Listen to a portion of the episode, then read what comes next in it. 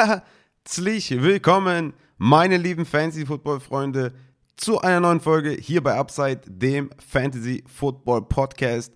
Heute am Start Take Aim Tuesday für Woche 11 und die größten Takeaways aus Woche 10. Abgesehen natürlich von dem abgefahrenen München-Wochenende. Ich habe da echt einige Bilder gesehen und es hat mich einfach tierisch gefreut für jeden Einzelnen, der dabei war. Es hat echt den Anschein gemacht, als wenn das eine Riesenparty war und da kann man nur jedem Gefühlt war ja jeder irgendwie da, außer Catalinus und ich. Aber gut, vielleicht bin ich ja nächstes Jahr dabei ne, in Frankfurt. Das äh, wird dann bestimmt interessant, wenn wir da irgendwie Karten bekommen. Weil alles, was ich so gehört habe, war es wohl richtig fett. Also nochmal, geile Nummer. Freut mich sehr für euch. Was etwas unerfreulich ist, ist, dass der Christian, ähm, wie ihr wahrscheinlich jetzt schon mitbekommen habt, äh, heute auch wieder nicht am Start ist. Wir müssen uns da in Zukunft ein bisschen was überlegen, wie wir das äh, besser ja, von der Zeit her managen können, da der gute Christian momentan ja um die normale Aufnahmezeit herum nicht mehr ja so flexibel ist. Wir werden mal schauen, wie wir das in Zukunft vielleicht ja anders dann machen können, ja, dass er dann auch wieder hier am Start ist. Momentan ist ihm das leider nicht möglich, hier am Start zu sein. Ist natürlich schade, aber ich glaube, wir haben die letzten Wochen dann auch gut rumbekommen hier im Einzelpot und ähm, ja, ich freue mich natürlich wieder hier am Start zu sein. Ich bin voll motiviert, ich habe Bock und ich würde sagen, Bevor wir in die News reinschallern, nochmal ein kleiner Hinweis an alle, die dieses Projekt hier unterstützen möchten. Geht auf patreon.com slash fantasy. Da findet ihr alle Informationen, in welchen Tiers ihr supporten könnt, ne? Wo die Rankings freigeschaltet sind, wo der Direct Message Service freigeschaltet ist. Und als kleines äh, Dankeschön oder als kleines Special gibt es auch dann morgen, übermorgen, je nachdem, wie ich dazu komme, entweder ein Fragenpod oder ein Rest of Season bzw. Playoff Schedule Podcast Ihr könnt auch gerne abstimmen im Discord, da habe ich eine Umfrage gestartet. Kommt da gerne dazu. Ich versuche mein Bestmögliches zu geben, um jedem hier Input zu geben, die Championship zu holen und ja, versuche da einfach bei eurem fetten Support auch hinterherzukommen, um dem gerecht zu werden. Deswegen, checkt den Schinken ab, ne? Es kommt in den nächsten Tagen dann eine Bonusfolge. Welche könnt ihr entscheiden, indem ihr abstimmt. Also, geht's rein in die auch nicht so erfreulichen News aus der NFL. Yes! Vorab erstmal, by Week haben diese Woche die Tampa Bay Buccaneers mit Tom Brady, Chris Godwin, Mike Evans, Fournette oder Rashad White, wer weiß. Miami Dolphins, die einige Fantasy-relevante Spieler haben mit Tyreek Hill, Waddle, Tour. Das Backfield hat komplett Cleveland auseinandergenommen, wie ich das auch vermutet hatte. Jacksonville mit Christian Kirk, mit Trevor Lawrence, der ein Streaming Quarterback ist. ETN, dann Seattle, auch mit einer Bye Week. Geno Smith müssen wir ersetzen. Tyler Lockett, DK und Kenneth Walker. Also das ist auch wieder eine harte Bye Week, ja? also vier Teams, die super Fantasy-relevant sind. Also das ist nicht leicht, ist mir auch aufgefallen bei den Quarterback-Streamern, ja, da sind echt ja, also Jared Goff hatte ich mich dann nicht mehr getraut, irgendwie zu nehmen, weil da war ich mir einfach zu unsicher. Ich habe da, glaube ich, im Endeffekt nur zwei Quarterbacks gefunden, wo ich, wo ich hinterstehen kann, wo ich sagen kann, ey, die könnt ihr streamen. Also werdet ihr später, glaube ich, noch dann in der Folge hören. Nicht so geil dabei Week, ne? Nicht so geil dabei Week. Aber kommen wir zu den News dann letztendlich. Wir haben auf Running Back Leonard Fournette von den Tampa Bay Buccaneers hat sich an der Hüfte verletzt, war so ungefähr im dritten Quarter sollte aber nach der Bye Week wieder ja, bei 100% sein, wieder fit sein. Wie dann da die Running Back Rotation aussieht, bleibt abzuwarten. Ich denke, sie wird ähnlich sein wie bis zum dritten Quarter. Da ne, hat Rashad White hat zwar das Spiel gestartet, aber es war mehr oder weniger ein 50-50-Split in den Snaps. Aber natürlich eine erfreuliche Entwicklung für Rashad White Owner. Aber auch für Fournette heißt das jetzt kein Untergang, dass er gar kein Fantasy-Output mehr hat. Aber natürlich, was die Opportunities angeht, wird das ein bisschen weniger sein als in den Wochen zuvor. Aber das bleibt abzuwarten, wie es dann in Woche 12 ist. Enno Benjamin von den Arizona Cardinals wurde released. Überraschenderweise tatsächlich. Der hat ja einen sehr, sehr guten Job gemacht, als James Conner ausgefallen ist. Also war damit ein supergeiler Backup. Plötzlicher Release, plötzlicher Cut. Vielleicht irgendwas hinter den Kulissen noch irgendwas vorgefallen. Man weiß ja irgendwie nie so genau, was da in der NFL so passiert. Vielleicht kommt da in den nächsten Tagen noch ein paar News raus. Ist natürlich jetzt die Frage, ne? Pickt irgendjemand Eno Benjamin auf und macht ihn dann Fantasy relevant? Ich denke eher nicht. Ich denke, der hat halt eine Backup-Rolle und ähm, die füllt er dann halt vielleicht irgendwo aus, aber ich denke jetzt nicht, dass Eno Benjamin irgendwo dieses Jahr noch Fantasy relevant sein wird, außer jemand verletzt sich noch. Dann kommen wir zu den Wide Receivers. Jerry Judy von den Denver Broncos hat sich am Knöchel verletzt. Soll wohl nur ein milder High Ankle Sprain sein. Müssen wir auch dann weiter beobachten in den nächsten Tagen. Ich denke, für nächste Woche ist er erstmal out. Aber soll wohl jetzt auch nicht mehrere Wochen sein. Da abwarten, das auf jeden Fall mal gehört haben. Cortland Sutton im, Hintergrund, im Hinterkopf haben. Ne, hat ein ziemlich gutes Schedule jetzt die nächsten Tage, äh, nächsten Wochen. Und ja, äh, hat er auch dann profitiert vom Jerry Judy-Ausfall. Deswegen Cortland Sutton mal abspeichern als kleinen Buy-Low-Kandidaten. Juju Smith-Schuster von den Kansas City Chiefs hat leider eine Concussion erlitten. Ziemlich harte Situation war das auf jeden Fall. Bei der Schwere der, des Zusammenstoßes könnte es sogar sein, dass er dann nächste Woche das Spiel verpasst. Auch das abwarten bei Concussion ist das ja nicht mehr so easy, dass man da zurückkommt. Deswegen Juju mit einer Concussion und Cooper Cup von den LA Rams auch am Knöchel verletzt. Es heißt jetzt erstmal, dass nichts Gravierendes ist, aber wohl doch schon ein, zwei, drei Wochen Ausfallzeit kommen könnten. Ja, Seattle oder Las Vegas in Woche 13 oder 14 soll wohl anvisiert werden. Ich sag mal so, zum Glück für alle Cooper Cup Owner ist er für die Playoffs fit. Ne? Das wäre natürlich jetzt der Worst Case gewesen, Season Ending oder Fantasy Season Ending. So, ja, müssen wir jetzt mal die nächsten Tage auf jeden Fall, die nächsten Wochen auf ihn verzichten. Aber ich glaube, wenn man Cooper Cup gedraftet hat, hat man, glaube ich, ein gutes Team.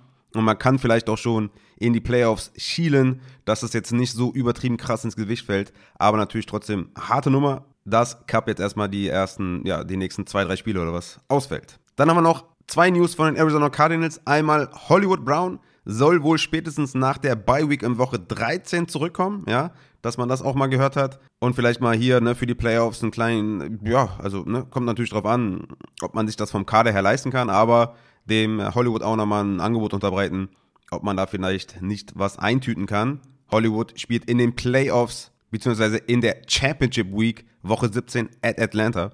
Das äh, könnte natürlich dann richtig nice werden. Und die andere Verletzung ist Zach Ertz, der Tight End der Cardinals, ist out for season mit einer Knieverletzung. Ich weiß nicht, ob es jetzt äh, Torn ACL ist, aber er ist out for season. Ist natürlich ein harter Hit für alle, die mit Tight End Position spielen, weil der war natürlich da super konstant. Trey McBride hat 91% der Snaps gesehen ähm, nach dem Ausfall von Zach Ertz und die drittmeisten Routen.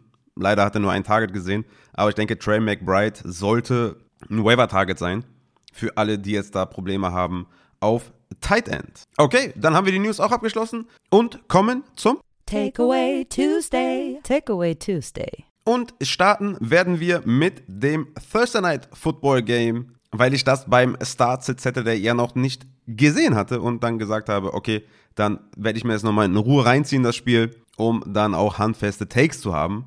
Und das habe ich dann auch getan und ich glaube, mein erster handfester Take ist, warum spielt nicht Desmond Ritter? Oder ist Desmond Ritter im Training so schlecht, dass man da weiterhin auf Mariota setzt? Sehr, sehr wild auf jeden Fall, kann ich nicht nachvollziehen. Aber ich bin auch nicht im Training dabei. Aber Mariota äh, hat schon einige Plays da auf jeden Fall vollbracht, wo ich sage, das ist jetzt nicht so gut. Ne? Also er bringt natürlich das Rushing-Element mit, aber Desmond Ritter kann auch laufen. Es gibt eigentlich äh, keine Argumente für Marcus Mariota, aber ich würde sagen, es ist wie es ist und wir schauen uns trotzdem mal die Fantasy Production der Wide Receiver an. Denn wir haben natürlich eine erfreuliche Sache in diesem Spiel gehabt. Drake London hatte die meisten Snaps, ist die meisten Routen gelaufen und hatte die meisten Targets aller Wide Receiver mit sieben, hatte sogar fünf Receptions und er hat einen Touchdown gefangen. Drake London mit dem Touchdown, 12,3 Fantasy-Punkte, Halleluja, das ist natürlich richtig nice. Hat mich krass gefreut, hat natürlich niemand gespielt, berechtigterweise. Letzte Mal über 10 Fantasy-Punkte gemacht, hat er in Woche 3 gegen Seattle. Ich würde sagen, ne, das ist immer noch kein Spieler, den ich jetzt nächste Woche aufstelle, aber schon mal eine positive Entwicklung auf jeden Fall. In den letzten drei Spielen hat er mal mindestens 5 Targets gesehen. Die Yards sind weiterhin sehr schlecht, aber zumindest hat er da mal jetzt den Touchdown gefangen. Gegen Chicago nächste Woche, dann Washington und dann Pittsburgh. Ja, kann man schon überlegen, den aufzustellen. Aber es ist auf jeden Fall mal der richtige Trend, dass da die Targets auf jeden Fall mal relativ konstant sind bei Drake London. Ist jetzt natürlich kein Wide Receiver 24 oder so, also, ne, dass der irgendwie ein Wide Receiver 2 ist, aber vielleicht ein Low-End, Wide Receiver 3, flexible. So in der Richtung, denke ich mal, sind wir schon ganz froh, wenn wir da Drake London vielleicht haben. Ansonsten würde ich sagen, haben wir jetzt bei den Wide Receiver nicht viel. Ja, Zacchaeus hat noch vier Targets gesehen, der Mir Bird hat noch vier Targets gesehen, aber nichts extrem fancy-relevantes. Kyle Pitts is doing Kyle Pitts things. Also es liegt nicht an ihm, ich will ihn nicht dafür blamen, aber hat wieder nur zwei Receptions gehabt für 28 Yards, hatte acht Targets immerhin, ne? In den letzten drei Wochen echt einen hohen Target Share, neun Targets, sieben Targets, acht Targets, aber die Production ist halt nicht nice und er bleibt weiterhin für mich ein Tight End, der nicht unbedingt ein Tight End 12 ist, ja? Also außerhalb der Tight End 1 Region und wenn man einen passenden Streamer findet, habe ich auch letzte Woche gesagt, streame ich einen Dalcic über Kyle Pitts, ist für mich keine Frage. Mittlerweile ist Dalcic natürlich äh, ein klarer Starter, also da wird, da wird Kyle Pitts nicht mehr rankommen diese Saison. Aber ich hatte zum Beispiel diese Woche einen Robert Tonyan, einen Kate Otten oder natürlich einen Evan Ingram vor einem Kyle Pitts, der ja einfach nicht mehr die Berechtigung hat, ein Top 12 Titan zu sein. Aber ich denke mal, das wissen alle.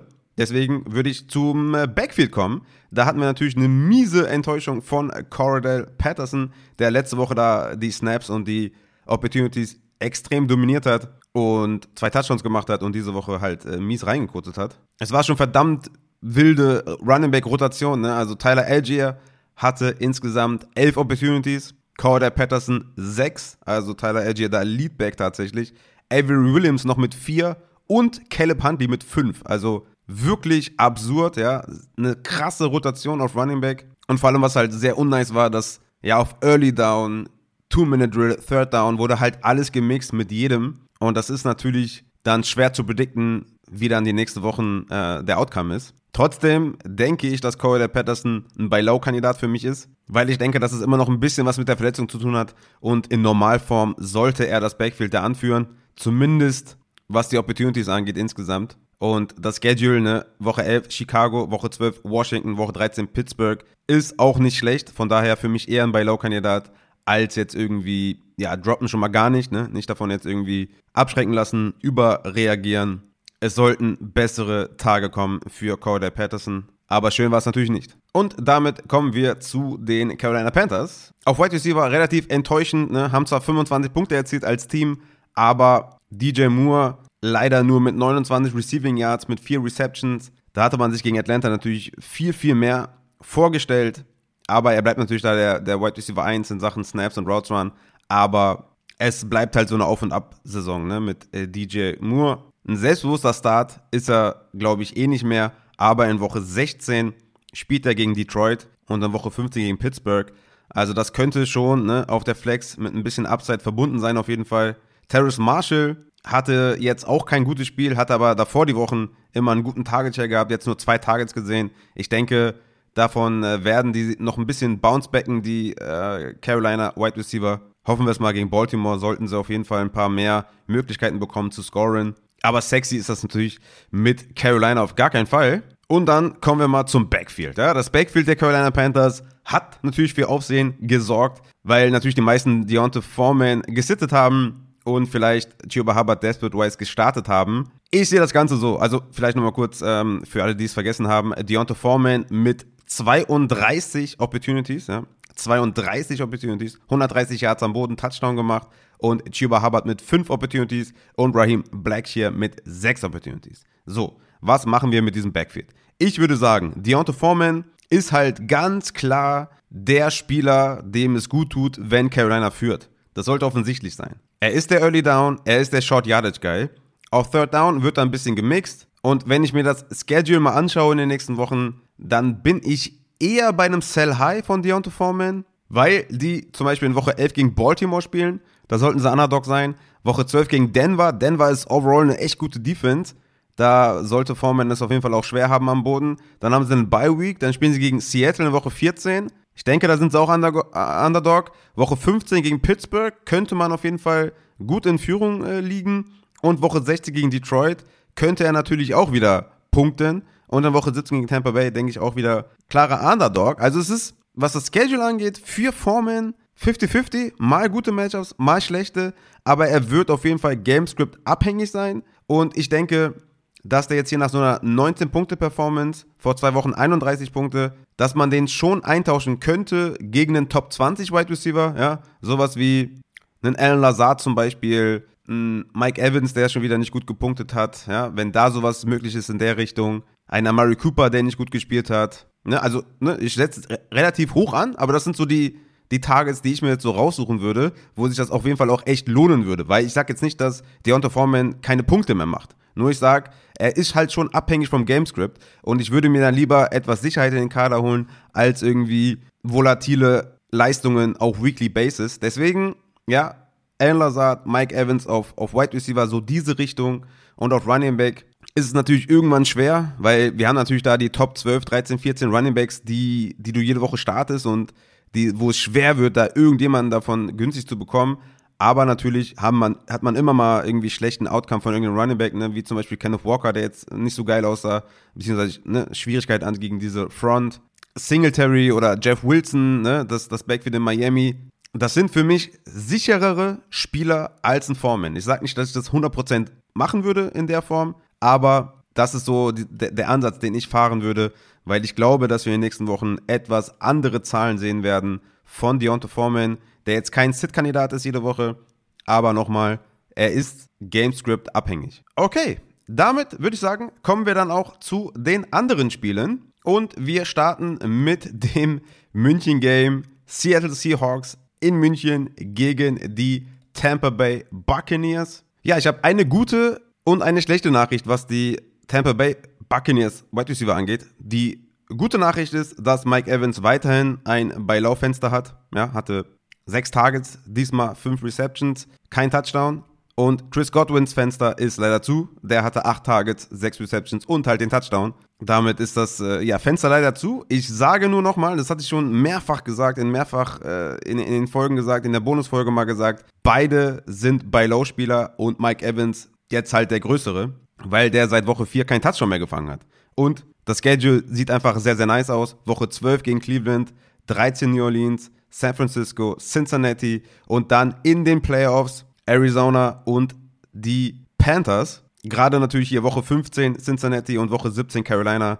Absolut geile Matchups und Mike Evans könnte da hinten raus, ja, ich will nicht sagen League-Winner sein, weil ihr müsst dafür, dafür auf jeden Fall auch ordentlich was abgeben. Aber Mike Evans bleibt ein Buy-Low-Kandidat.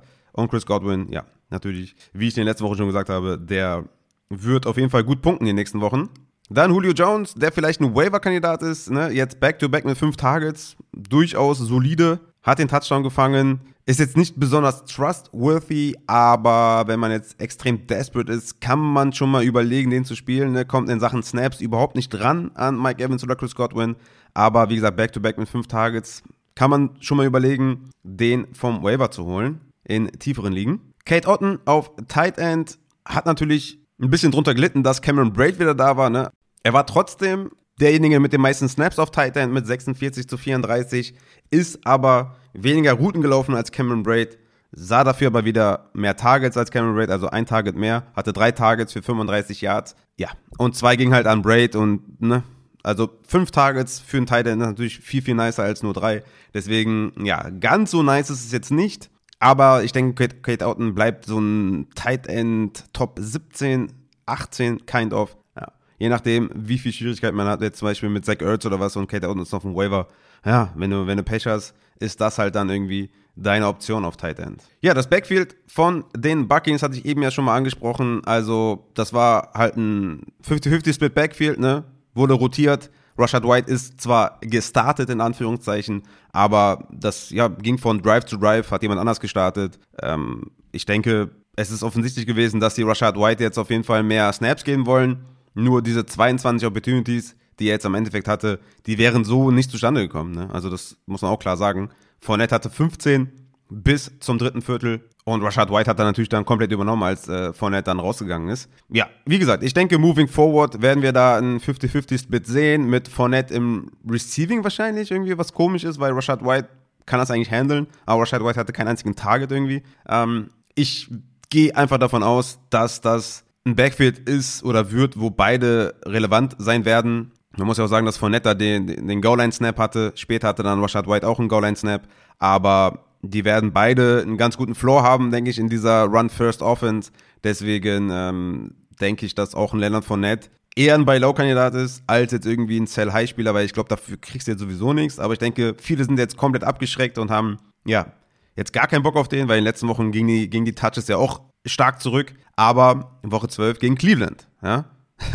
Also frag mal Miami nach oder frag mal oder hört euch den letzten Start-Sit Podcast an, wo ich gesagt habe, ich würde beide spielen, Mossad und Jeff Wilson. Und ich würde in Woche 12 beide spielen, Fournette und Rashad White. Also von daher, vielleicht ne, muss man da jetzt gar nicht viel abgeben für Fournette und hat dann vielleicht jetzt hier in Woche 12 einen ja, sehr, sehr guten Flexer. Und wie gesagt, in Woche 16 und 17 Arizona und Carolina. Also durchaus auf jeden Fall auch spielbar. Also von daher ähm, denke ich mal eher bei Low-Fenster offen. Ich gehe nicht davon aus, dass Leonard Fournette ein Workhorse wird diese Saison. Das sollte auch klar sein aber er sollte seine 15 Opportunities auf jeden Fall sehen. 15 bis 20, je nachdem, wie das Spiel dann ausgeht. Natürlich, Rashad White sah auch bei seinen Rushes sehr, sehr gut aus. Also, äh, es würde mich jetzt auch nicht wundern, wenn Rashad White komplett übernimmt. Das möchte ich jetzt auch gar nicht in Frage stellen.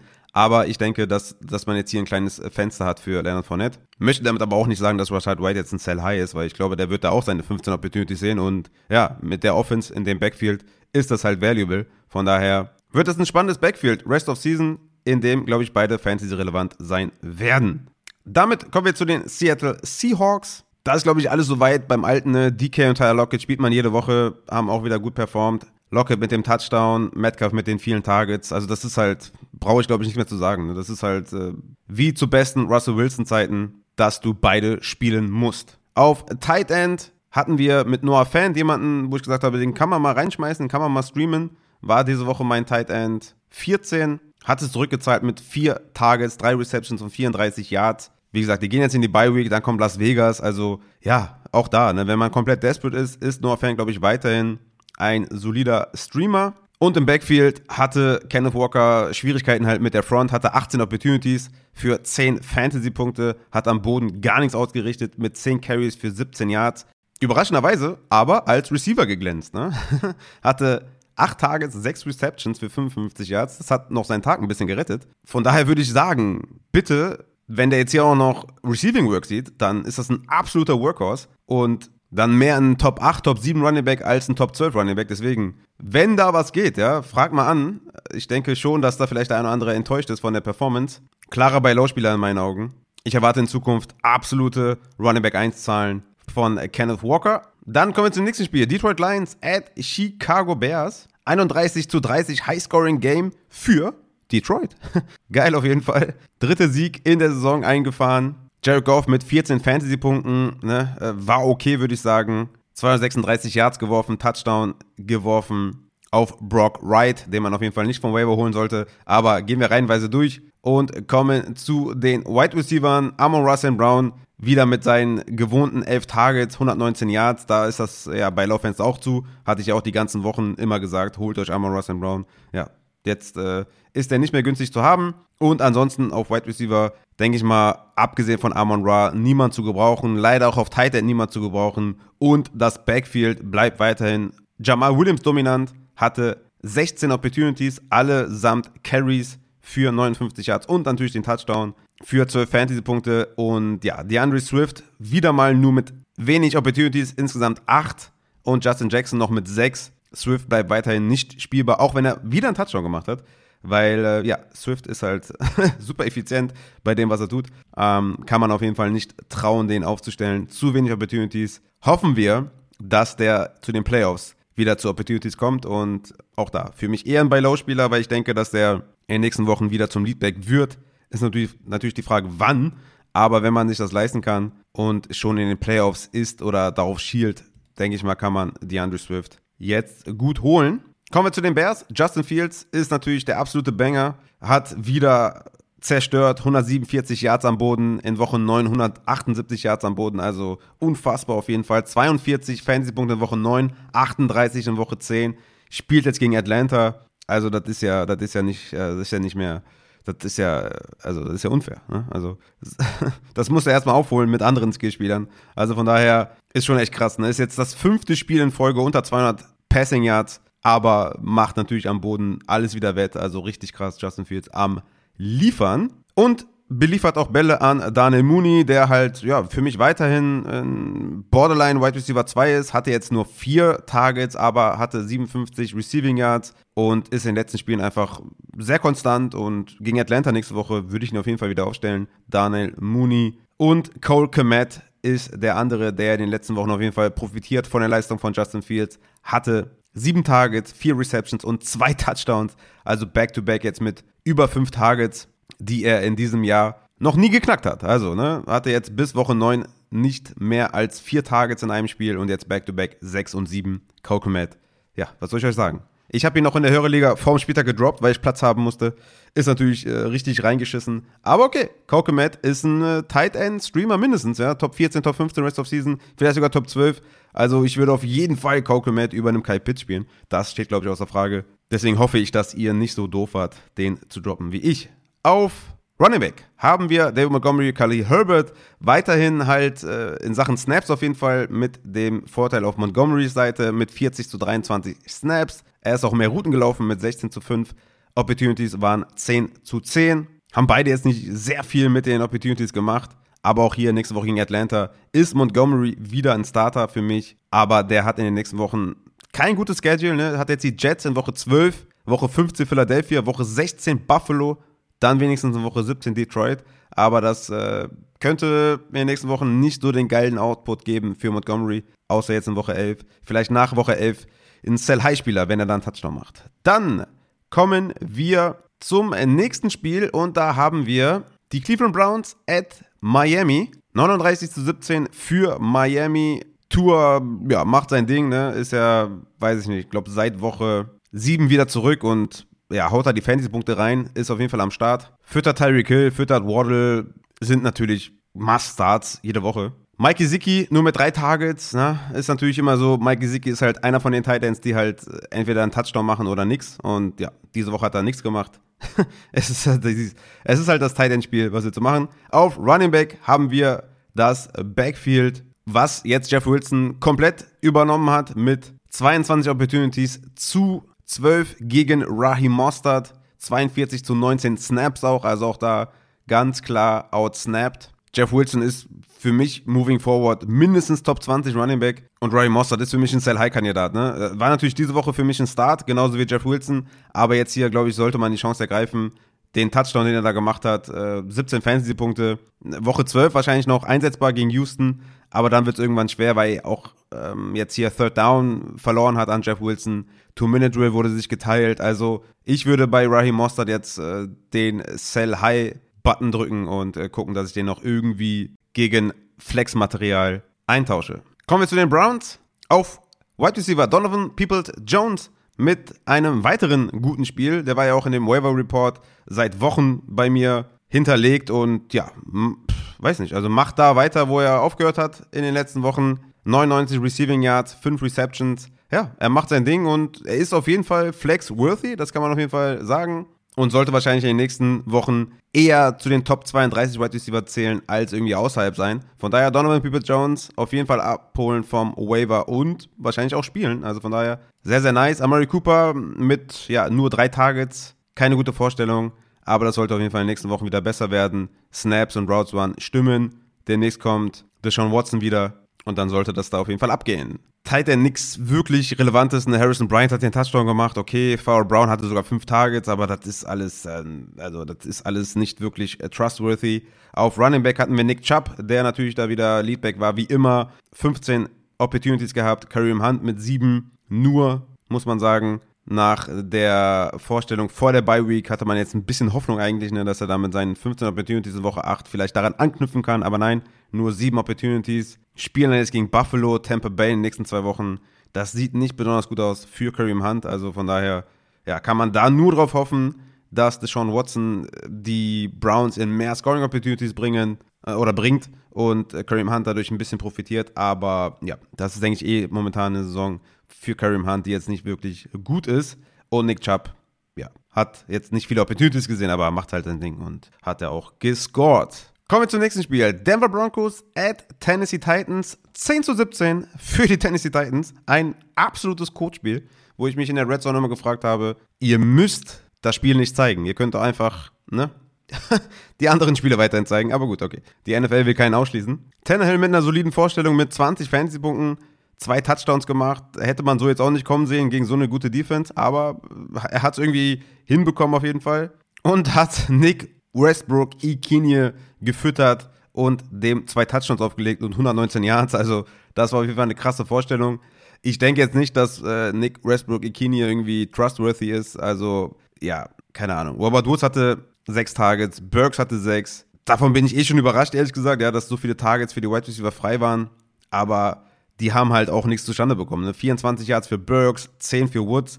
Das war, glaube ich, hier für Nick, äh, Nick Westbrook Ikini ein krasser Ausreißer. Und ich glaube, ich würde da jetzt nicht irgendwie auf dem Waiver aktiv werden. Was ihn angeht, auf Titan hätten wir sogar mit Austin Hooper, der sieben Targets hatte, also auch komplett crazy. Der kam die Wochen davor nicht über drei Targets hinaus, jetzt auf einmal sieben. Also das ist, glaube ich, auch alles, also keine Ahnung, was da vorgefallen ist, aber ich glaube, so pass-heavy werden sie in den nächsten Wochen nicht mehr sein. Derrick Henry hat ein bisschen drunter gelitten, dass da die Targets so krass verteilt wurden, hat nur 19 Carries gesehen. Ja, leider kein Touchdown gemacht, sieben Punkte gemacht nur.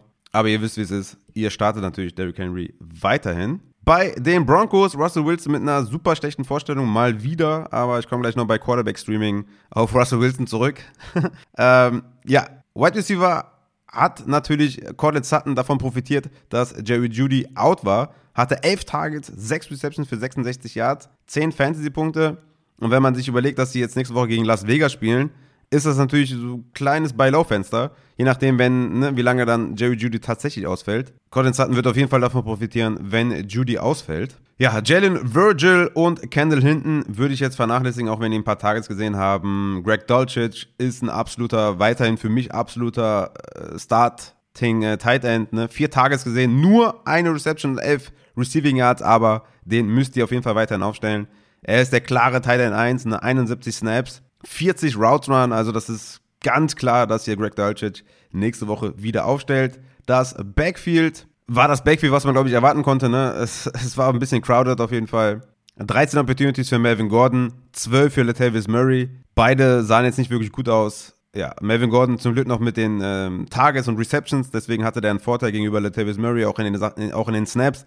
Hatte dann neun Fantasy-Punkte ja, ich denke mal, das ist halt das, was man, glaube ich, in den nächsten Wochen erwarten kann, dass man da irgendwie Short Yardage und Early Down sich teilt. Aber Melvin Gordon sieht halt die Third Down und Two-Minute-Drill-Action und davon profitiert er natürlich und hat dann im Zweifel halt die paar Punkte mehr als Tavis Murray, aber beide sind nicht wirklich trustworthy. Kommen wir zu den Minnesota Vikings gegen Buffalo Bills. Das Spiel des Jahres. Unfassbares Dingen. Also wer das nicht gesehen hat, der sollte sich auf jeden Fall nochmal reinziehen, die letzten Minuten des Spiels. Einfach unfassbar, ging dann noch in die Overtime. Also sowas habe ich selten erlebt. Es war absolut geil, ab, absolut elektrisierend. Wow, einfach geil. Dazu noch Justin Jefferson mit dem Catch der letzten zehn Jahre. Unfassbar, was der da abgeliefert hat. Einfach wow. Aber wir gehen chronologisch durch und fangen bei den Minnesota Vikings auch an. Kirk Cousins mit leider nur 14 Punkten, hatte 50 Passing Attempts, aber hat es halt irgendwie nicht hinbekommen. Ne? Zwei Interceptions äh, geworfen, zwei Fumbles gehabt, ja, dann äh, purzeln die Fantasy-Punkte so runter. Sehr ärgerlich auf jeden Fall. Aber er hat natürlich Justin Jefferson mies eingesetzt, 193 Yards, Touchdown gemacht, 30 Punkte.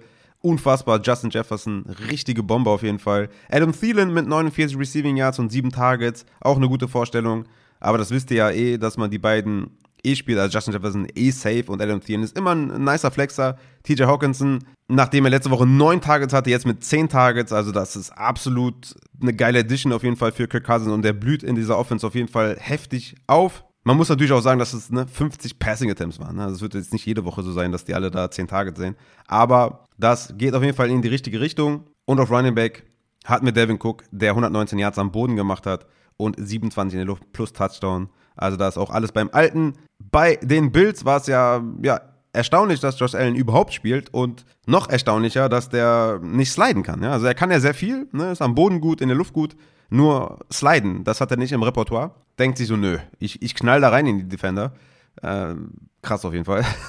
und hat auch 20 Punkte gemacht, da war alles easy. Hat die Receiver gefüttert, ne? Dix mit 19 Fantasy-Punkten, Gary Davis mit 19 Fantasy-Punkten. Alle haben Targets gesehen, alle haben Receptions gesehen, sogar McKenzie, ne, der Fulltime-Slot-Guy in Buffalo mit fünf Targets. Also da lief alles wie erwartet, würde ich sagen. Auf Running Back hatte ich ja noch gesagt, dass ich Singletary auf jeden Fall spielen würde. Und der war auch wieder ganz klarer Leadback mit 54 zu 13 Snaps und 15 zu 5 Opportunities. Also Singletary bleibt weiterhin sehr, sehr solider Running Back 2. Spielt nächste Woche gegen Cleveland. Das ist natürlich super nice. Woche 12 dann gegen Detroit. Auch richtig nice. Also von daher, Devin Singletary ist ein solider Starter. Rest of Season Und ja, Dawson Knox noch äh, unterschlagen, der hatte noch sechs Targets und vier Receptions, also auch auf jeden Fall eine positive Entwicklung, nachdem in den letzten Wochen auch selten über drei Targets hinauskam. Aber bis wir den starten, will ich mal ein bisschen mehr noch sehen. Das nächste Spiel, Houston Texans at New York Giants. 24 zu 16 für die Giants. Natürlich, ja. Geilste Franchise überhaupt. Daniel Jones mit 18 Punkten, war ja auch ein Quarterback-Streamer von mir, hat sich Gott sei Dank ausbezahlt. Zwei Touchdowns geworfen, 197 Yards hat Darius Slayton gefüttert und leider weniger Wanda Robinson. Ja, ist natürlich äh, doof, ja. Also ich denke mal, wir können da niemandem vertrauen im Receiving Core. Es geht zwar gegen Detroit nächste Woche, aber das waren die letzten Wochen jetzt einfach, das war einfach zu wenig, ja. Wanda Robinson Woche 8 mit drei Targets, Woche 10 mit zwei, das ist zu wenig. Also selbst wenn es gegen Detroit geht, kann ich da einfach äh, Wandale nicht vertrauen. Dann vielleicht sogar eher Slayton tatsächlich, ja, der in den letzten Wochen einfach konstant Targets sieht und halt auch die Touchdowns macht. Also von daher Slayton in den nächsten Wochen für mich über Day Robinson und Slayton auch später noch in der Waiver Wire Rubrik auf, Tight End, auf Wide Receiver auf jeden Fall am Stissel. Die Tight Ends in Lawrence Gager und äh, Chris Myrick, äh, ja, können wir, können wir auf jeden Fall äh, vernachlässigen oder Tanner Hudson. Äh, ich bin da raus. Ähm, ist jetzt kein Target von mir auf Tight End und äh, Saquon macht natürlich Saquon-Dinger. Äh, ja, wir können, glaube ich, zu den Houston Texans kommen. Die sind, glaube ich, etwas interessanter, denn wir haben mit Nico Collins da anscheinend den neuen Wide Receiver 1, weil der hatte die meisten Snaps, ist die meisten Routen gelaufen und hatte die meisten Targets mit 10, 5 Receptions, 49 Yards und den Touchdown gemacht. War überraschend active. Ich dachte, der wäre out. Aber ja, Nico Collins ist zurück und äh, hat da auf jeden Fall dominiert. Und ja, Brandon Cooks hat jetzt in vier aufeinanderfolgenden Spielen vier Receptions. Nur, muss man ja sagen. Kein Touchdown gemacht. Ja, ich weiß es nicht, ne? Also, da scheint ja auch irgendwas im Argen zu sein. Da scheint die Connection nicht so geil zu sein im ganzen Team. Schedule sieht eigentlich gut aus, ne? Washington, Miami, Cleveland, in den Playoffs dann Kansas City in Woche 15, Tennessee in 16 und Jacksonville in Woche 17. Aber so richtig geil und äh, trustworthy ist Cooks halt nicht. Ne? Also hat, hatte er einen Touchdown, äh, wurde dann zurückgenommen wegen, glaube ich, Holding oder was. Aber ja, hätte er den Touchdown gemacht, wäre es natürlich ein bisschen anders. Aber ja, es, es bleibt halt irgendwie vielleicht nur ein Flexer mit Floor, ja, Brandon Cooks. Wenig Upside momentan. Aber ja, klar, ne, die sieben Tages kann man ihm jetzt auch nicht wegnehmen. Naja, wir müssen da, glaube ich, von Spiel zu Spiel gucken, vom Matchup zu Matchup, aber geil ist das auf jeden Fall nicht. Abgesehen davon können wir, glaube ich, dann zum Backfield kommen, wo Damien Pierce natürlich wieder dominiert hat. 19 zu 3 Opportunities. Alles beim Alten, würde ich sagen. Ich glaube, Damien Pierce ist ein interessanter Buy-Low-Spieler, weil hat in den letzten Spielen jetzt nicht die krassen Fantasy-Punkte gemacht. Ne? In Woche 7 13 Fantasy-Punkte, in Woche 8 12, in Woche 9 13 und jetzt gegen die Giants 11 aber sieht halt Elite Opportunities und spielt jetzt gegen Washington, Miami, Cleveland in den nächsten drei Wochen. Also wenn da was geht, würde ich auf jeden Fall mal nachfragen, ob man da Damon Pierce günstig holen kann, weil Fantasy oder Production-wise ist das nicht auf Running Back 1 Niveau, ne? aber es könnte in den nächsten Wochen auf jeden Fall wieder dahin zurückgehen. Dann haben wir das nächste Spiel, Jacksonville Jaguars at Kansas City Chiefs. 27 zu 17 für Kansas City. Patrick Mahomes hat richtig geballt. 331 Yards in der Luft, vier Touchdowns geworfen. Ja, vom Ausfall von Juju hat halt MWS profitiert und äh, Tony profitiert. MWS mit vier Targets, 60 Receiving Yards. Kadarius Tony mit fünf Targets für 57 Receiving Yards und den Touchdown. Ja, ne, wenn man jetzt davon ausgeht, dass Juju vielleicht ausfällt, könnte Tony vielleicht sogar flexibel sein. Man muss trotzdem sagen, trotz dessen, dass Juju ausgefallen ist, war er nur Wide Receiver 3 in Sachen Snaps und in Sachen Route Run.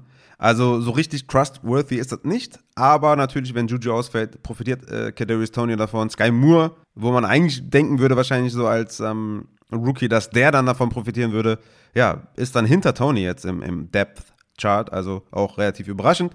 Aber ja, ich würde sagen, wir starten, wenn Juju ausfällt, nur Kelsey. Also so richtig äh, vertrauen können wir MWS da, denke ich mal nicht. Und äh, Tony, wie gesagt, in meiner Meinung nach auch nicht so ganz. Und müssen da eh abwarten, ob Juju active ist oder out ist. Im Backfield haben wir ja den alten Isaiah Pacheco, äh, Liebbeck, Kommandant auf jeden Fall. Der, der hat, ist halt Liebbeck. Was willst du machen? Ne? Der sieht halt die meisten Snaps, sieht die meisten Opportunities, hat sogar jetzt ein bisschen was damit gemacht, ne? 82 Yards am Boden, hatte den Fumble und war trotzdem weiterhin Leadback. Also, das ist auf jeden Fall auch ein klares Zeichen, dass äh, CH kein Faktor mehr sein wird in dieser Saison. CH insgesamt mit vier Snaps, zwei Opportunities, stand dann lustigerweise beim Goal-Line-Snap irgendwie auf dem Feld. Aber ja, den könnt ihr droppen, habe ich auch vor einigen Wochen in meiner Liga getan. Pacheco ist halt der Early Down Runner, der Short Yardage Guy und äh, McKinnon ist halt weiterhin der Receiver. Ne? Also Back-to-Back -back jetzt mit acht Targets.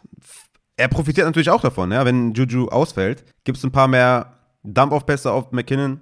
Und ja, ich denke, sowohl Pacheco als auch McKinnon sind eher borderline startable, aber wenigstens haben wir jetzt hier nur noch ein Two-Headed Backfield, was natürlich dann moving forward schon Flex-Material sein könnte, weil CH ist ein Non-Factor und wird es, glaube ich, auch bleiben. Von daher holt euch auf jeden Fall Pacheco und droppt CH. So, Kelsey habe ich jetzt übersprungen, weil muss man nichts zu sagen, glaube ich. Kommen wir zu den Jacksonville Jaguars. Ich hatte noch unter der Woche Christian Kirk abgegeben für Godwin. Ja, und dann kommt Kirk hier mit den zwei Touchdowns. Geil auf jeden Fall, 27 Punkte gemacht. Christian Kirk, 12 Targets. Geile Saison. Dieser eine Trade, den ich da in Woche 1 gemacht habe, Kirk gegen Allen Robinson, das war auf jeden Fall richtig nice im Nachhinein. Kirk eben mit einer sehr guten Saison. Zay Jones wurde auch gut eingesetzt, war ja von mir so ein Borderline-Flexer aus der zweiten Reihe. 10 Targets, 8 Receptions, 10 Punkte gemacht. Ich denke, ja, ähm, dass Zay Jones halt wirklich Matchup-wise auf Weekly Basis einsetzbar ist. Und ne, bei 40 Dropbacks von Trevor Lawrence profitieren natürlich auch die Wide Receiver, aber war auf jeden Fall schön zu sehen. Leider Evan Ingram nur mit drei Receptions, aber ja, es ist halt dieses Tight Material, ne? kein Touchdown gefangen. Dann wird es halt schnell bitter. Auf Running Back, ja, eine enttäuschende Vorstellung von Travis Etienne, aber auch da würde ich jetzt äh, nicht überreagieren. Das, das, der ist ein klarer Workhorse, ne? hat jetzt nur acht Punkte gemacht, okay, aber super krasser Workhorse, so wie äh, Damon Pierce halt auch. Nur, dass Travis Etienne die Wochen vorher halt super krasse Leistungen geboten hat. Also ich glaube, dass da ein Buy Low nicht möglich ist. Aber auch da ruhig mal anfragen. Vielleicht ist auch ein Buy-Week-Problem jetzt bei einem Owner von Travis Etienne, ja, dass er unbedingt einen Sieg braucht und jetzt vielleicht irgendwas eintauschen möchte. Ruhig mal anfragen. Aber ich denke, es ist relativ unrealistisch. Mm, ja, äh, dann würde ich sagen, haben wir das auch hinter uns gebracht und können zum nächsten Spiel kommen. Ne? New Orleans Saints at Pittsburgh Steelers. 20 zu 10 für die Pittsburgh Steelers. Kenny Pickett mit 19 Fantasy-Punkten, die ja zum großen Teil am Boden kam, wo er 51 Rushing Yards hatte und Touchdown. Ähm, in der Luft immer noch relativ schlecht, setzt seine Wide Receiver nur bedingt ein. Deontay natürlich wieder mit den meisten Snaps und den meisten Routen und den meisten Targets. Aber wir kennen es ja bei Deontay, ja, es lübt halt nicht so gut. Ne? 63 Receiving Yards, 9 Fancy-Punkte in Half-PPA. Ist halt, ne, wie ich schon gesagt habe beim Start-Sits, er ist halt ein Floor-Guy, aber er ist halt so gut wie immer offen. Ja? Er ist fast immer open. Er ist, er ist einfach gut und ja, es hapert halt bei Kenny Pickett. Aber Deontay, ne, in der ganzen Saison bisher ohne Touchdown und man hat halt gesehen, ne, ohne Chase Claypool hat sowohl Deontay als auch dann Pickens, der auch dann den Touchdown bei dem Endround gemacht hat, die profitieren halt davon, ja, dass äh, Claypool nicht mehr da ist. Und Deontay sieht in den Playoffs Carolina, Vegas und Baltimore. Also ich glaube, das ist echt ein gutes Schedule für Deontay. Und für mich bleibt er ein Bailau-Spieler, noch kein Touchdown erzielt. Deontay und Pickens sind für mich beide schon spielbar äh, in den nächsten Wochen. Cincinnati ist ja auch banked up da in der Secondary, also da geht auf jeden Fall was. Pat Fryermuth mit sieben Targets, leider nur 36 Receiving Yards, aber ist ein ganz klarer Tight End Starter weiterhin. Im Backfield haben wir eine interessante Entwicklung, dass wir natürlich weiter mit Najaris 21 Opportunities hatten, ja, also äh, auch klarer Leadback war, 50 zu 36 Snaps, aber Jalen Warren mit 12 Opportunities. Und mit 12 Opportunities bist du langsam aber sicher Fantasy-relevant, ja. Ähm, und er kommt Najee Harris gefährlich nahe, obwohl Najee Harris halt ein gutes Spiel hatte. Ne? 20 Carries für 99 Yards, Bestleistung in dieser Saison. Und trotzdem geben sie Jalen Warren da auf jeden Fall die Opportunities und die Snaps. Relativ interessant, ne? auch Third Down 9 zu 3 für Jalen Warren, was die Snaps angeht. Und Goal Line 2 zu 2.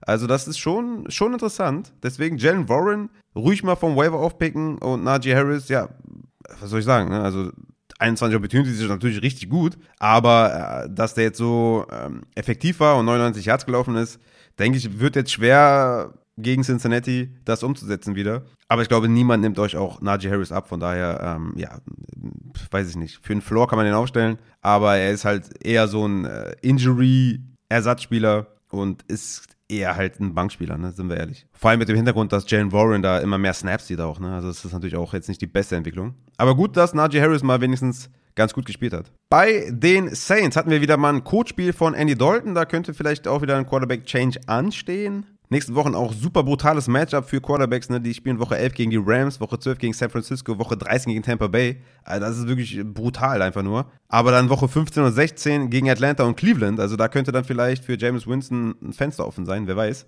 Ja, mit so einem absoluten Coachspiel von Andy Dalton, ja, war natürlich nichts los. Ja, also Olavi mit 40 Receiving Yards, Landry äh, nach seiner Rückkehr jetzt mit sechs Tages wenigstens, aber auch nur 37 Yards gefangen. Johnson auf Titan war halt derjenige, der profitiert hat mit dem Touchdown, aber das war absolut schlecht von Andy Dalton und ja, ich denke mal, da wird ein Quarterback-Change kommen, denke ich mal. Evan Kamara, auch wieder keine gute Vorstellung mit zwölf Opportunities natürlich da das Backfield angeführt, aber nur sechs Punkte gemacht. Wie gesagt, jetzt Rams, San Francisco, Tampa Bay ist natürlich eine harte Nummer, aber in den Playoffs.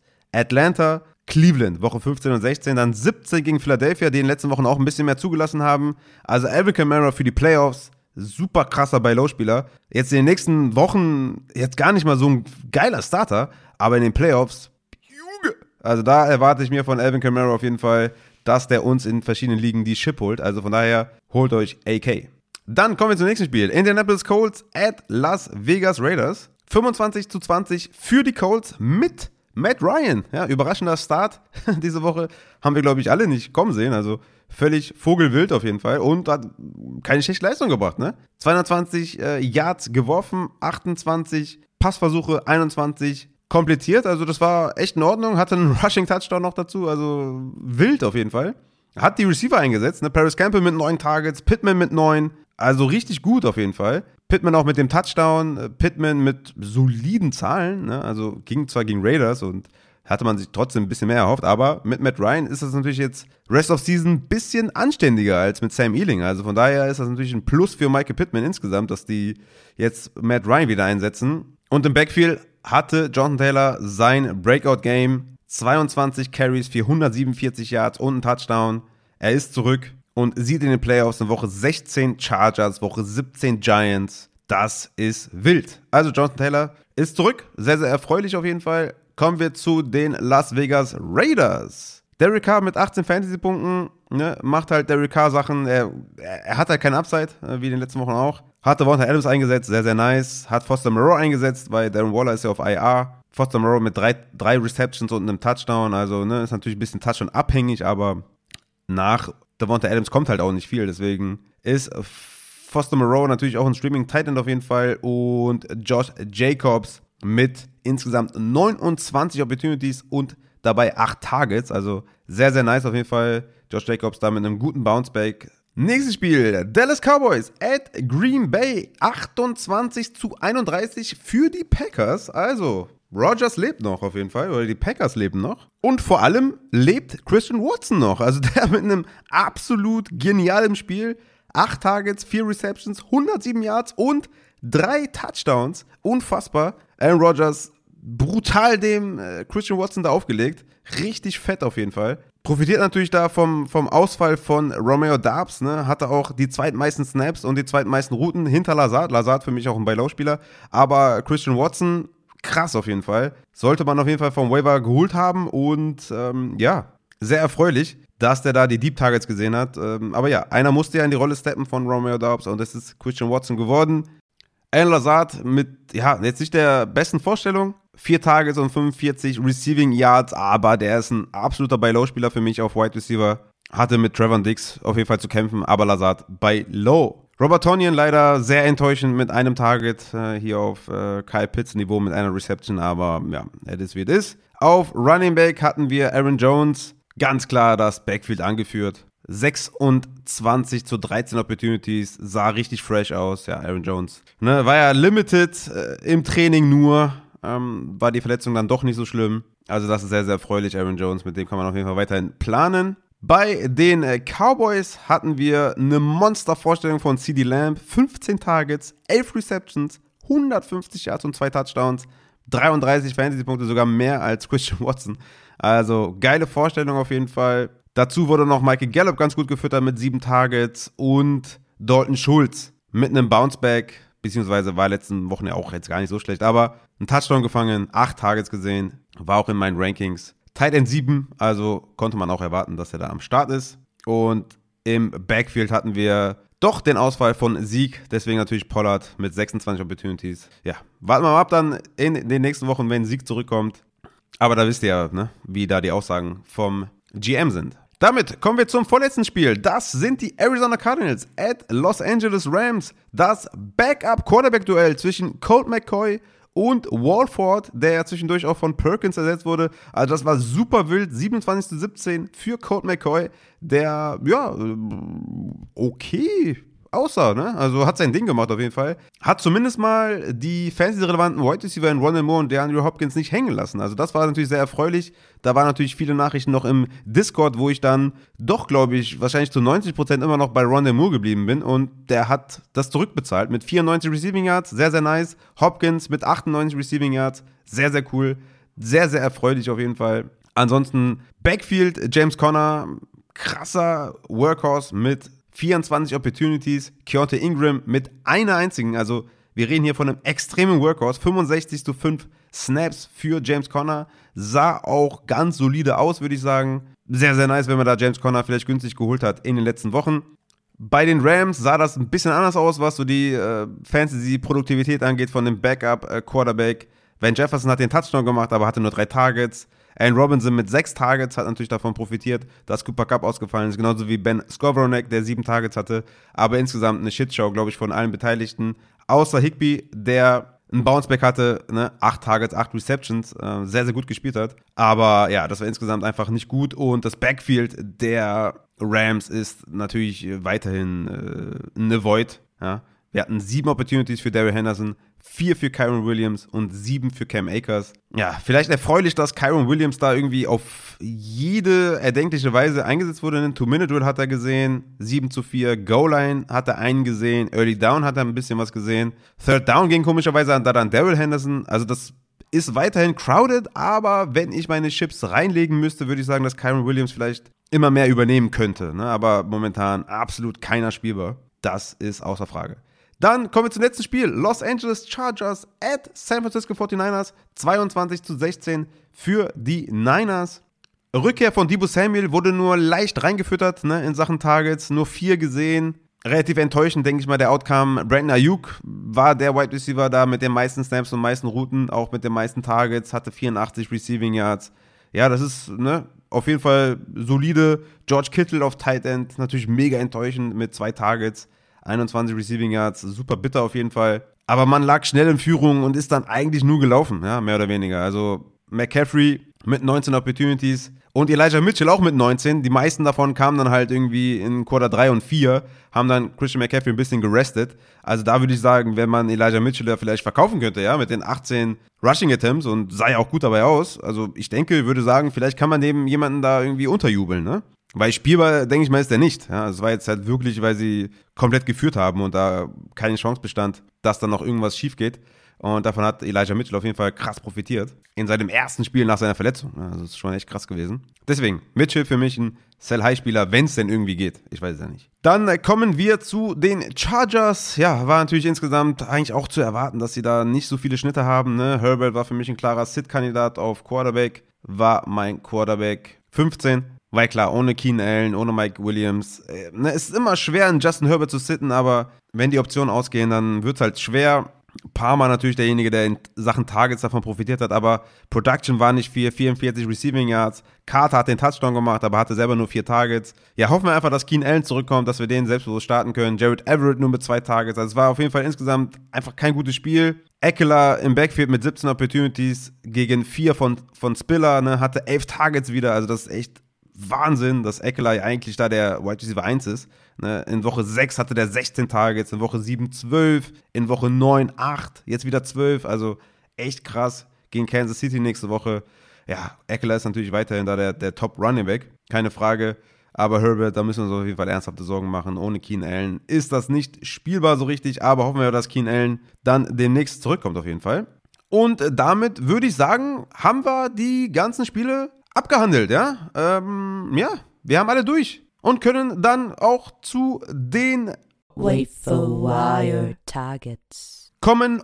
Zur Info, der Waiver Wire Report erscheint natürlich für die Patreons wie immer jeden Dienstag plus Raffas heutige Defense, ne? Checkt da auf jeden Fall patreon.com slash upside fantasy. Da habt ihr nochmal den ganzen Waiver Wire Report aufgelistet. Aber starten wir mit den Quarterbacks. Und den ersten Quarterback, den ich nennen muss, ist Deshaun Watson von den Cleveland Browns. Ich denke, man kann mal so langsam anfangen, den zu stashen. Ne? Spielt halt in Woche 13 gegen Houston und ist halt ein Elite-Quarterback und wir müssen den leider aufstellen, wenn wir den im Fantasy-Team haben. Ja letzte Woche schon äh, eine Ansage von mir, aber ich denke, jetzt ist wirklich Zeit, den aufzupicken. Der nächste Quarterback ist Marcus Mariota von den Atlanta Falcons gegen Chicago. Mariota hat bisher zwar erst dreimal über 200 Yards geworfen, hat aber in den letzten sechs Spielen im Schnitt fünf Punkte am Boden erzielt. Ja, und gegen Justin Fields und die Bears muss man ja neuerdings mithalten vom Tempo her. Also von daher, Marcus Mariota ist in einer wirklich miesen Streaming-Quarterback-Woche ein Streaming-Quarterback. Der nächste, und da merkt ihr auch, es ist wirklich tough. Russell Wilson gegen die Raiders. Russell Wilson hat bisher nur einmal über 20 Fantasy-Punkte erzielt. Das war übrigens gegen die Raiders. In den letzten vier Wochen 11,7 Points per Game. Ja, zu Hause gegen die Raiders ist er für mich ein Streamer. Las Vegas hat gegen Matt Ryan 25 Punkte zugelassen, also als Team. Gegen Trevor Lawrence 27 und gegen Andy Dalton 24 Punkte. Und ja, in Woche 4, wie gesagt, hatte Wilson eben gegen diese Raiders seine beste Leistung in dieser Saison mit 25 Passversuchen, 17 komplettiert, 237 Yards, zwei Touchdowns in der Luft und am Boden nochmal 29 Yards und einen Touchdown gemacht für 27 Fantasy-Punkte. Also, miese Streaming-Quarterback-Woche, aber Russell Wilson gegen die Raiders ist eine ganz gute Wahl. Dann habe ich noch zu guter Letzt James Winston als Stash-Kandidat auf Quarterback. Woche 15 gegen Atlanta, Woche 16 gegen Cleveland. Da ist er auf jeden Fall äh, super geil spielbar und ich kann mir vorstellen, dass Andy Dalton mit diesem upcoming Schedule seine Probleme haben wird und vielleicht gebencht wird. Deswegen für alle, die auf Quarterback nicht so geil aufgestellt sind, James Winston vielleicht stashen. Kommen wir zu den Running Backs. Da haben wir echt viele. Ja? Muss mal gucken, ähm, dass ich da eine gute Reihenfolge einhalte. Natürlich Rashad White, äh, denke ich mal, ist klar, war ja die letzten Wochen schon immer ein Waiver-Ad und sollte, glaube ich, gar nicht mehr da sein. Deswegen mache ich mal mit den anderen weiter. Also sollte Rashad White auf dem Waiver sein, würde ich da auf jeden Fall mindestens 50% auf jeden Fall ausgeben für Rashad White. Jalen Warren von den Pittsburgh Steelers, ne, mit 43 Snaps, wie gesagt, und 12 Opportunities auf jeden Fall auch wert, den aufzunehmen. 10 bis 15% würde ich da ausgeben. Isaiah Pacheco von den Chiefs könnte auch noch da sein. Es ist jetzt nicht ultra sexy, aber, ne, es ist jetzt nur noch ein Two-Headed Backfield und damit kann man auf jeden Fall besser arbeiten. 56% Snaps und 16 Opportunities ist Borderline Startermaterial, deswegen Ajay Pacheco. Vielleicht hier so 20% ja, für Pacheco, je nachdem wie desperate man ist, vielleicht auch 30%, aber gute Entwicklung für Pacheco, dass CH da keine Rolle mehr spielt. Gus Edwards, ne, könnte noch auf dem Waiver sein, könnte gedroppt worden sein, ist ein Low-End Running Back 2, wenn er zurückkommt. Wir haben es gesehen mit Kenyon Drake, ne, Goal-Line und sowas. Wird dann wieder Gus sehen, also Gus ist für mich ein guter Running Back 2, Low End zwar und Touchdown Dependent, aber irgendwann wird es ja auch dünn auf Running Back und ich würde da schon gucken, dass ich da meine 15 bis 20 Prozent ausgebe. Kyron Williams von den LA Rams hatte ich ja auch eben schon gesagt, ne? nur vier Opportunities zwar, aber wurde überall eingesetzt. Goal Line, Third Down, Two Minute, Short Yardage. Das könnte in den nächsten Wochen zugunsten von Kyron Williams ausfallen. Ich würde da trotzdem nicht mehr als 10% ausgeben, ehrlich gesagt. Und Jared McKinnon von den Kansas City Chiefs Back-to-Back mit 8 Targets und 6 Receptions. Also, ne, gerade im PPA auf jeden Fall spielbar. Und wie gesagt, es ist nur noch Two-Headed und nicht mehr Three-Headed mit CH. Also Jared McKinnon, auch hier vielleicht 5 bis 10 Prozent könnte man da anvisieren. Auf Wide Receiver habe ich Christian Watson. Ich weiß nicht, ob er da ist, aber 40% Target Share ist natürlich mega. Drei Touchdowns, richtig fett. Aber ich würde jetzt nicht übertreiben. Ich würde sagen, 10 bis 15% maximal würde ich da ausgeben. Dominic Peoples Jones von den Cleveland Browns ist halt der Wide Receiver 2. Es kommt bald Deshaun Watson zurück. Er ist am Start. Auch da würde ich weiterhin bei 10 bis 15% bleiben. Nico Collins von den Houston Texans auch ne, 10, 15%, je nachdem wie desperate man ist. 27% Target Share, 10 Targets, richtig cool auf jeden Fall. Darius Slayton, vielleicht der Guy to own in New York bei den Giants. 23% Targets her, 80% Snaps gesehen. Auch hier, ne, es ist, es ist natürlich, es sind schwere Zeiten, ne? Also ich würde jetzt nicht viel ausgeben, aber Darius Slayton ist kind of flexible auf jeden Fall. 5% kann man da vielleicht mal ausgeben. Paris Campbell mit einem geilen Target Share, 32%. Ob das so sustainable ist, weiß ich nicht. Würde ich eher bei 0 bis 5% irgendwie anvisieren.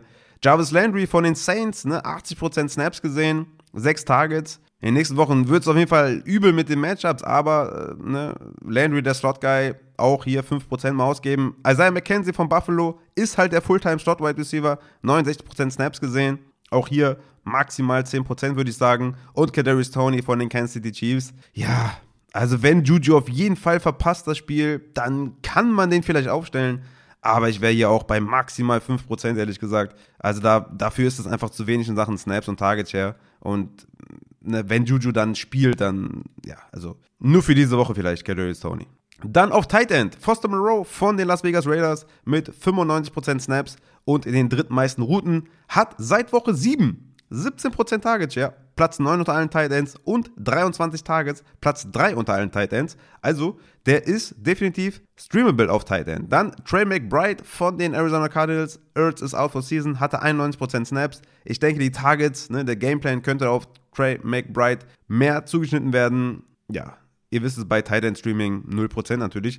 Jovan Johnson 29% Target Share, vier Touchdowns in den letzten vier Wochen. Er ist halt äh, dieser Touchdown, der die Touchdowns macht, oder dieser Tight End, der halt Touchdowns auch erzielt. Deswegen kann man ihn auf jeden Fall aufstellen. Und natürlich Cole Komet. Fünf Touchdowns in den letzten drei Spielen. Back-to-back mit sechs und sieben Targets, also das ist auf jeden Fall richtig fett. Zwei Touchdowns gemacht, back-to-back, also unfassbar auf jeden Fall. Ja, das sind so meine Streaming-Tight äh, Ends. Wie gesagt, alles das findet ihr im Waiver Report plus Raffas heutige Defense wird natürlich dann auch morgen wieder erscheinen. Und dann kommen wir zur letzten Rubrik. Das ist das Thursday Night Football Game in Woche 11 zwischen den Titans und den Packers. Ich glaube, das ist relativ offensichtlich, wenn man hier auf Tennessee Titans Seite aufstellt. Ihr spielt Derrick Henry und das war's. Ja, das war's. Nur Derrick Henry. Ziemlich einfache Sache. Ihr spielt nicht Westbrook Kenny, ihr spielt nicht Hooper, ihr spielt nur Derrick Henry. Auf Packers Seite spielt ihr Aaron Jones auf jeden Fall, El Lazard auf jeden Fall und bei Christian Watson ehrlich gesagt Boombast. Ja, also ich glaube, du kommst schwer drum rum, den zu sitten, weil das Upside ist halt da. Flex Boombast ist für mich Christian Watson. Leider Tonyan nicht wirklich sustainable. Auch eher vielleicht ein Sit, aber bei Titans ist es natürlich schwer, wen man da so hat. Ähm, check die Rankings, die sind bis dahin auf jeden Fall da mit Notes. Kommt dazu, kommt in Discord. Da machen wir, glaube ich, nochmal eine kleine Start-Sit-Rubrik. Oder wenn die Zeit das zulässt, mache ich nochmal einen Warm-up-Livestream auf Twitch. Aber das soll es gewesen sein für diese Folge. Den größten Takeaways aus Woche 10 und Waiver Targets für Woche 11. Vielen Dank fürs Einschalten, vielen Dank fürs Zuhören. Gebt mir gerne Feedback, ob euch äh, die Solo-Folgen gefallen. Checkt auf jeden Fall, wie gesagt, Patreon, da kommt in den nächsten Tagen oder in den nächsten, ja, wahrscheinlich am Mittwoch oder Donnerstag, je nachdem, wann ich das schaffe, eine Bonusfolge für Supporter. Also checkt das gerne ab. Vielen, vielen Dank an jeden Einzelnen, der supportet. Und ich würde sagen, ich bin raus. Hau ta rein!